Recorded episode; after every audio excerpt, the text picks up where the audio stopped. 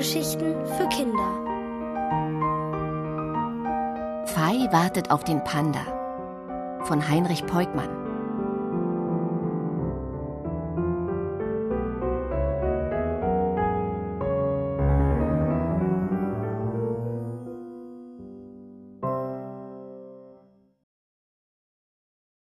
Kleiner, ernster Kaiser Pu.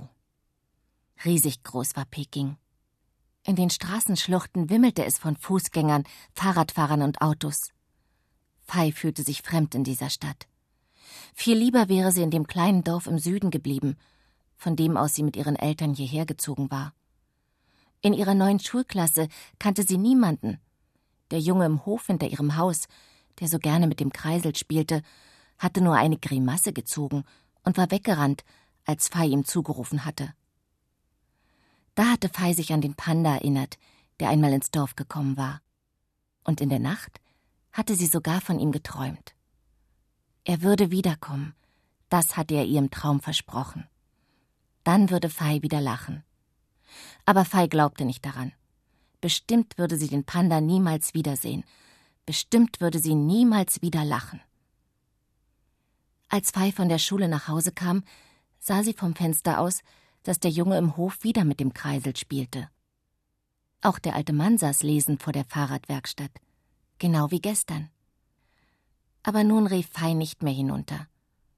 Was wäre, wenn der Junge wieder Grimassen schneiden würde? Hilflos würde sie dastehen und sich schämen müssen. Fei drehte sich vom Fenster weg. Auf dem Tisch sah sie ein dickes Buch aufgeschlagen liegen. Sollte sie darin blättern? Ach, wenn sie doch jemanden zum Spielen hätte. Das wäre ihr am liebsten. Aber es gab niemanden. Lustlos setzte sie sich an den Tisch und begann doch in dem Buch zu blättern. Es war ein Buch über Peking. Die lange Mauer, die das Land China nach Norden hin absperrte, war daran abgebildet. Ein großer Tempel und ein riesiger Palast. Bestimmt hat Papa sich das Buch besorgt, um Peking besser kennenzulernen, dachte sie. Da entdeckte sie das Foto eines kleinen Jungen, der auf einem großen Sessel saß. Ganz in Gelb war er gekleidet und schien Fei mit großen dunklen Augen direkt anzublicken. Fei konnte nicht weiterblättern. So sehr fesselte sie der Anblick des Jungen. Warum guckte er so traurig? So traurig hatte nicht einmal sie selbst geguckt gestern, als sie sich schrecklich einsam gefühlt hatte. Dabei müsste der Junge doch lachen, so vornehm, wie seine gelbe Samtkleidung aussah. Außerdem verbeugten sich einige alte Männer vor ihm und schienen ihm etwas überreichen zu wollen. Es sah aus wie eine Schriftrolle. Aber der Junge beachtete die Männer gar nicht. Traurig blickte er in die Ferne. Die Diener überreichen Puh das Dankschreiben eines Königs, stand unter dem Bild. Mehr nicht. Wenn Papa gleich zurückkommt, werde ich ihn fragen, wer dieser Puh ist. Oder, hm, überlegte Fei, denn ihr kam eine Idee. Der Alte im Hof, der immer ein Buch in der Hand hatte, bestimmt konnte er ihre Frage beantworten. Wer so viel liest, der weiß auch viel. Sie dachte an sein mildes Lächeln und gab sich einen Ruck.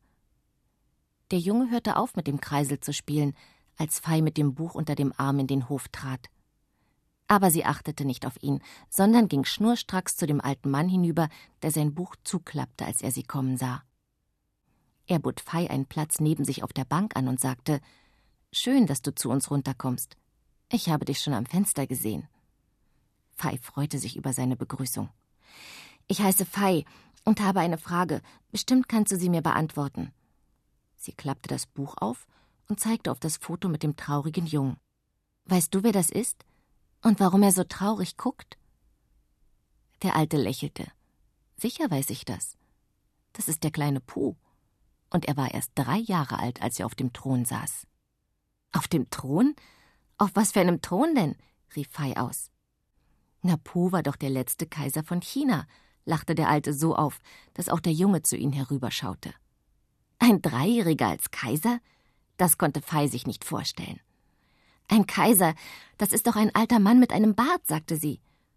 Meistens war das auch so, aber der vorige Kaiser war jung und kinderlos verstorben und Po sein nächster Verwandter.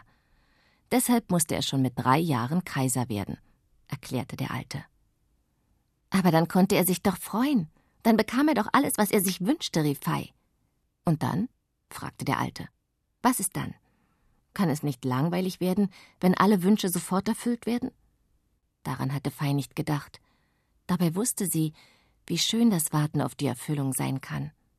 Aber er konnte regieren, fiel ihr ein. Das muss doch schön gewesen sein für ihn. Der Alte schüttelte den Kopf. Dazu war er zu klein.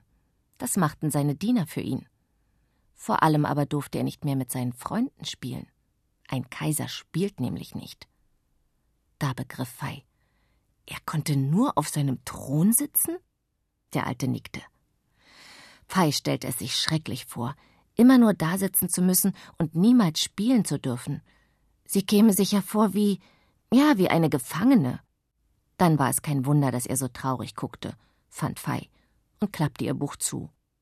Danke, sagte sie. Du weißt aber wirklich viel. Sie wollte aufstehen und gehen, da sagte der Alte Bleib noch ein bisschen Fei. Und du, Hingli, zeig uns doch mal dein Spiel. Er kann prima mit dem Kreisel umgehen, fügte er für Fei hinzu. Aber Hingli hörte das Lob.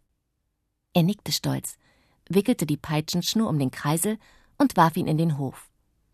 Ein paar Mal schlug er mit der Peitsche nach ihm, und der Kreisel drehte sich in wildem Tanz. Fei klatschte vor Freude in die Hände, und Hing Li lächelte. Der Alte stieß Fei an. Versuch's doch auch mal. Darf ich denn? Zögernd stand sie auf. Hing Li nickte. Nun, da er vor ihr stand, kam er Fei gar nicht so frech, sondern eher schüchtern vor. Sie versuchte alles genauso zu machen wie er. Sie wickelte die Peitschenschnur um den Kreisel, aber als sie ihn in den Hof warf, drehte er sich nur ein paar Mal, geriet ins Torkeln und kippte um. Auch ihre nächsten Versuche misslangen. Du bist eben der Kreiselkünstler. Da muss ich noch viel üben, um so gut zu werden wie du, sagte Fei. Aber wenn du magst, zeige ich dir morgen ein Kunststück, das ich kann. Soll ich? Hing Li blies ein wenig die Backen auf. Na, da bin ich ja gespannt, sagte er. Es waren die ersten Worte, die er an sie gerichtet hatte. Ich auch, rief der Alte von der Bank aus. Dann nahm er sein Buch auf und las weiter. Wie froh fühlte Fei sich, als sie nun die Treppen zur Wohnung hochstieg, zum ersten Mal in Peking. Und sie suchte gleich das Spiel heraus, das sie für ihr Kunststück brauchte. In dieser Nacht träumte Fei nicht von dem Panda, aber ihr Traum war trotzdem schön. Sie träumte von dem kleinen Puh, der auf dem Thron saß und gar nicht mehr so traurig guckte. Sie wusste nicht, woran sie der kleine Puh mit seinen lächelnden Augen erinnerte. Erst am Morgen, als sie ihren Reisbrei aß, fiel es ihr ein. An Hing Li erinnerte sie Puh in ihrem Traum. An den Jungen, der stolz lächeln konnte, wenn ihm sein Kreiselspiel gelang. Dann werde ich ihn Puh nennen, dachte Fei und lächelte auch. Puh, den kleinen Kaiser vom Hinterhof.